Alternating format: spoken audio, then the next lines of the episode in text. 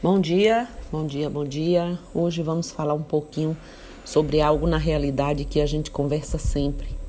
Né? Um terreiro de umbanda é um espaço para discussão, é um espaço aberto e precisamos sempre estar conversando sobre isso nas aulas que fazemos é, com os grupos do terreiro. E hoje vamos deixar mais esse registro aqui, né? Que é conviver com as diferenças seja na família, na escola, no trabalho ou no ambiente social, temos que aprender a conviver e a respeitar as diferenças e os diferentes. A vida é assim, cada um é diferente, diferente do outro, e tem sua maneira de entender, enfrentar e realizar a vida.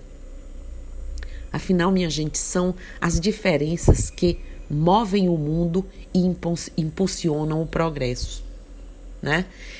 O pensamento variado, o jeito de ser que foge a um determinado padrão, a diversidade, enfim, é a única condição que nos permite de fato sermos quem somos. Não somos todos iguais. Disso todo mundo já já sabe ou desconfia, né? Como diz uma vovó do astral, reproduzindo a ironia do dito popular, iguais só no branco dos olhos.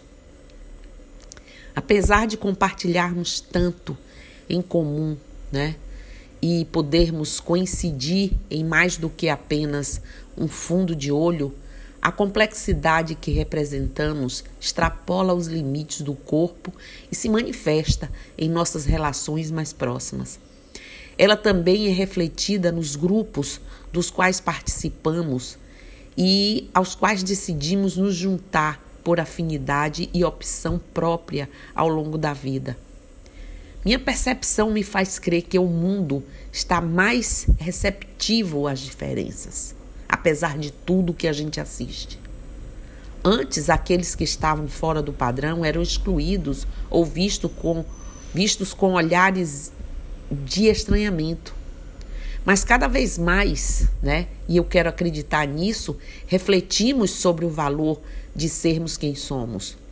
E quem carrega a diferença em seu corpo, em suas escolhas pessoais, comunica. Hoje, autenticidade e liberdade de ser, né? Então tem que ser, não tem para onde correr. Alguns dizem que o mundo está ficando chato por causa do politicamente correto, mas esse processo pode revelar a construção de um lugar melhor para comportar as diferenças, trabalhando nossos preconceitos e aumentando o sentimento de tolerância, ou melhor, de respeito. Você, ninguém tem que tolerar, só precisa respeitar. Vale saber, no entanto, que ser diferente não é fácil. Exige coragem.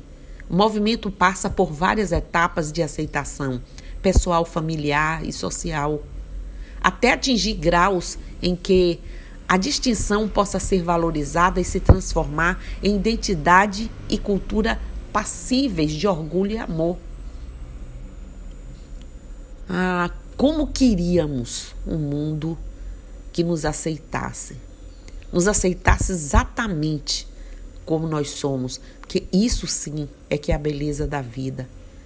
Tenho notado comigo há muito tempo, uma, tenho anotado aqui comigo há muito tempo, uma frase de George Devereux, é um psicanalista de etnologia, né? É, essa frase diz essencialmente que podemos ser considerados iguais apenas porque somos diferentes.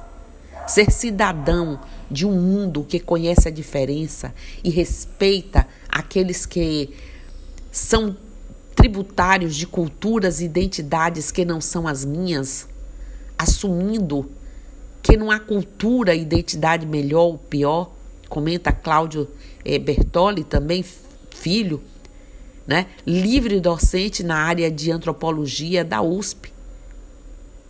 Mas nem sempre foi assim. A noção de que é tão digno e, é, e, e complexo ser alguém que incorpora os valores que qualquer sociedade, de qualquer sociedade, de qualquer lugar, foi construído pouco a pouco. O que inspirou grupos de países periféricos a enfatizar a diferença, rebatendo a ideia de que só havia uma maneira certa de, de ser humano. Aquela cunhada na Europa Ocidental e nos Estados Unidos até pelo menos o final da Segunda Guerra Mundial. Isso tem que ser, né? Tem que ser enfatizado e as pessoas precisam se atentar. Repetindo, ser diferente não é fácil, exige coragem o movimento passa por várias etapas de aceitação até que ele atinja graus em que a, a diferença possa é, ser valorizada, né, ao ponto de se transformar em identidade cultural e cultura. Esse movimento alcançou também o interior de cada nação, desencadeando a luta das minorias em consolidar sua identidade com a afirmação de grupos sociais, religiosos, etnias, orientações sexuais, entre outros aí. Você certamente conhece histórias de pessoas próximas que dedicaram litros extras de lágrimas, suor ou sangue para se firmar, firmar mundo afora, além de relatos violentos estampados com bastante frequência nos noticiários diários. Ainda numa perspectiva histórica, com a globalização e a chegada das novas tecnologias a partir de acho que 1980, acreditava-se que a comunicação de informações, o pretenso fim das barreiras territoriais e ideológicas, todos compartilhariam de uma mesma cultura. Que loucura! Era o início de um novo é, é, momento histórico-cultural denominado pós-modernidade. E as elites dos países hemogênicos né, é, é, articularam um discurso que dizia, fazia apologia à nova personagem, o homem universal. Pode isso? Contudo, apesar do entusiasmo inicial, logo se percebeu que, se efetivamente isso ocorresse, ameaçaria identidade, as identidades nacionais e locais. Isso porque o que caracteriza a condição humana é a capacidade de ser diferente e a necessidade de consagrar uma identidade particular, tanto no plano coletivo quanto no individual. Ainda que cada um encontrasse seus pares a partir da afirmação do reconhecimento de semelhanças, as particularidades únicas, gente, de cada um prevalecerão, né? Significando a garantia da nossa existência na mais irrestrita totalidade em moldes exclusivos para cada um. Nossa propensão de buscar formas de lidar com a própria diferença enquanto queremos garantir a aceitação social também pode ser observada nos espaços virtuais, cujo papel é ambíguo. Aí afirmam estudiosos da área de, de que, embora ofereçam informações sobre a diversidade e permitam que grupos vários culturais dialoguem, por outra via, se constitui em espaço para discriminação e estigmatização, na medida em que ainda temos grande dificuldade em aceitar o outro. Isso é fato. Né? Uma, a percepção da diferença aparece já nas primeiras vivências da infância. Nessa fase revela-se a importância de existir uma organização familiar baseada em compreensão e aceitação, respeito, que garanta aos filhos a possibilidade de firmar-se em sua individualidade. As funções de pais e mães envolvem administrar as diferenças, seja as relacionadas à personalidade, né, e ao comportamento que expõe preferências e interesses, seja as diferenças que destoam dos padrões pré-estabelecidos sobre o processo de desenvolvimento da criança, apesar de cada um ter o próprio ritmo para atividades como começar a andar, a falar, a aprender a ler e escrever. E há também a possibilidade de encontrar multiplicidade eh, multiplicidades externas quando os pais precisam enfrentar né, o embate entre procurar a cura para uma diferença, onde surdos, autistas ou transgêneros são vistos como doentes, por exemplo, ou aceitá-la e reconhecer nela uma identidade e uma cultura cheia de significância, significados. Como filha do meio, sempre tive aversão a comparações. Enfim, isso contribuiu para que em qualquer relação eu procure um caminho para chamar o meu, né? O meu e de meu e espalhe por aí cada que cada um é cada um. E segundo ainda muitos estudiosos envolvidos com estudos em antropologia urbana e psicanálise, a busca por algum grau de diferenciação pode vir do desejo de sermos administrados em nossa singularidade composta de nossos recursos e nossas dificuldades. Ainda que uma ainda que com ressalvas a de semelhança ganha respaldo na conectividade que permite o encontro e a comunicação de pessoas que permeiam grupos variados. Assim, te, tem gente que reconhece, por estar à margem dos modelos estéticos né, vigentes, ou, ou por pensar e agir fora do roteiro padrão. Iniciativas assim prestam um favor ao reforçar, por exemplo, que beleza é diversidade nas formas mais plurais possíveis. Quando temos segurança de que nossas capacidades estão é, preservadas dentro da, dentro da gente, dependemos menos de rótulos e outros artefatos aí externos para nos sentirmos bem e inseridos mas que o bom uso das redes é justamente encontrar pessoas com estratégias, né? O bom uso é de todo esse esse caminho é justamente isso, de viver a vida, né, parecidas com as nossas. O que alivia angústias, ajuda na sensação de pertencimento e nos acalma em nossa solidão. Por outro lado, o mau uso né, desses, desses achados, dessas buscas, né, no fato de se fechar nessa similaridade e não se abrir mais ao diferente, o que definitivamente estaciona o desenvolvimento. Antes, quem pensava ou agia diferente era silenciado. Mas o convite agora é para estimular e incentivar a criatividade.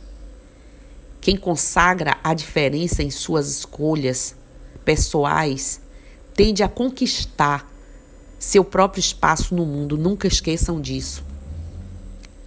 O discurso da intolerância e do preconceito é revelado justamente quando não aceitamos o outro e criamos situações em uma aparente mobilização de suprimi-lo e se impor sobre, sobre ele, para em última instância eliminar o que Sinto e me incomoda. Verdade é essa. Acho que isso acontece porque muitas vezes não estamos assim tão seguros com quem somos. Nos sentimos atacados e ameaçados pela diferença do outro, pela audácia do outro em fazer algo que eu não fiz, levar uma vida que eu não levo, de oferecer respostas diversas e apresentar outros jeitos de lidar com os problemas. E até de participar de histórias interessantes que não são que não são as minhas. A educação aparece então como um recurso a domesticação daquilo que sentimos é muito mais rico para a própria pessoa e, sem dúvida, para a sociedade se ela consegue tolerar o que sente, entendendo que é um problema dela quando manifesta esses sentimentos e é tarefa de vida lidar com o que sentimos diferenciado da ação. Isso é, eu sinto mas não preciso ferir o outro com isso. Uma das maiores vantagens de conversar e difundir a diversidade com valor é seguir, é conseguir tolerar, né? Respeitar a diferença e encará-la como simplesmente diferente, o que permite às pessoas que as pessoas possam aprender umas com as outras e sejam estimuladas a seguir na permanente busca de ser alguém melhor. Essa é a verdade. Todos convivemos no caos expressivo de uma mega, megalópole, né? E compartilhamos suas disparidades centímetro a centímetro. Quantas narrativas existem em uma única rua? Por exemplo, imagine, o metrô de uma capital é uma fração do mundo. Sinto um misto de desordem interna e orgulho por viver com tantos contrastes. Uma diversidade que vai se misturando no, no contato, né? Contato olho a olho com o desconhecido. Somos todos feitos de histórias e o entrelaçar delas nos faz únicos e infinitos. O patrimônio mundo do qual todos somos herdeiros é a diversidade humana. Não esqueçam disso. A possibilidade da coexistência de combinações múltiplas produzindo resultados tão surpreendentes, variados, de novas formas de ser e de estar no mundo. Não esqueça que muitas vezes nos sentimos atacados e ameaçados, vou repetir, pela diferença do outro, pela audácia dele em fazer algo que eu não fiz. Levar uma vida que eu não levo, de ter outros jeitos de lidar com um problema. Não esqueçam disso. Embora estejamos o tempo todo expostos a juízos de valor, por isso mesmo é tempo de ousar acreditar na autenticidade, ter a coragem de aceitar e mostrar quem somos com sinceridade e leveza. Perceber, enfim, que nossa unicidade reside justamente na diferença nas diferenças. Sinceramente, respeitar, respeitar e respeitar. Todo mundo quer alguma coisa para si e por si mesmo, porque o outro não pode querer. Por que nós temos que castigar alguém por algo que nem nos diz respeito ou que é a escolha do outro?